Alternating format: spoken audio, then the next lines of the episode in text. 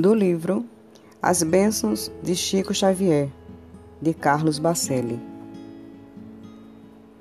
Lição 24 Dentre os apontamentos inéditos de Chico Xavier nas inesquecíveis reuniões do abacateiro, destacamos o trecho que em seguida transcrevemos. Se houvesse mais bondade, a inteligência não seria tão despótica. Precisamos pensar muito para não sermos inteligentes loucos. Falamos em grandes nomes da política internacional, grandes inteligências.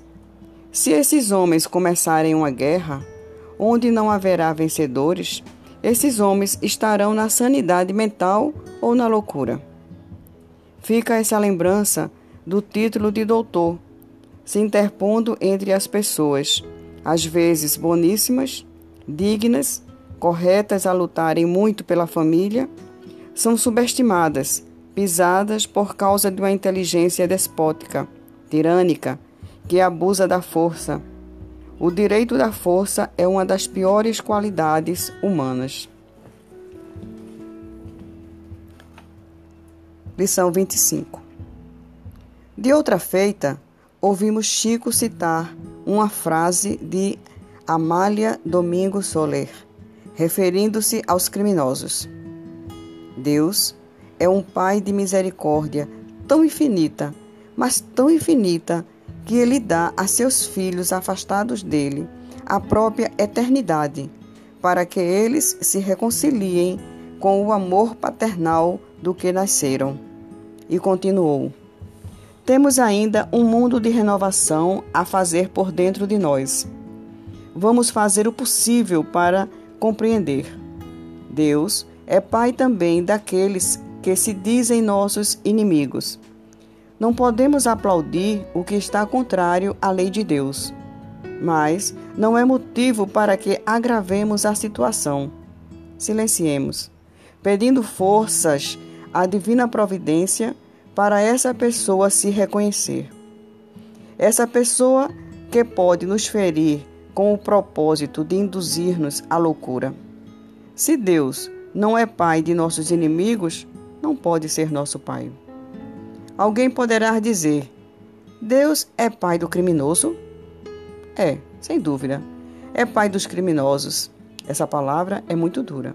Deus é pai de todos os sentenciados. Mas há uma diferença.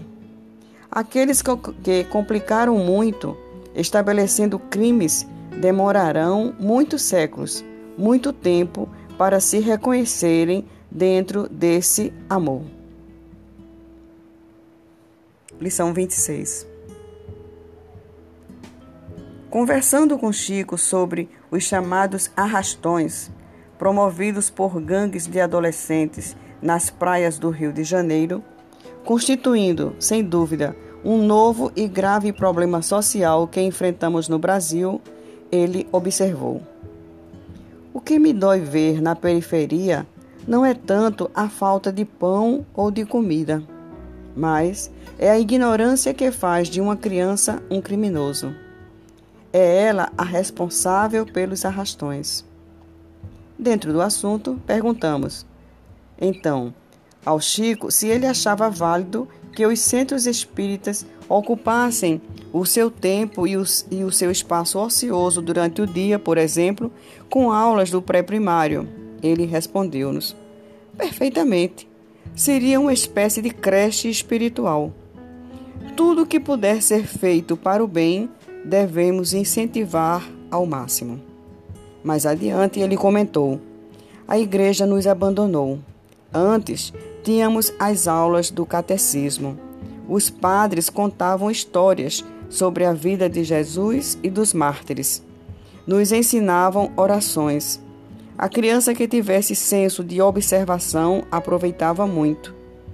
Eu aproveitei o que pude. Se não aproveitei mais, foi devido às minhas imperfeições, que ainda são muito grandes.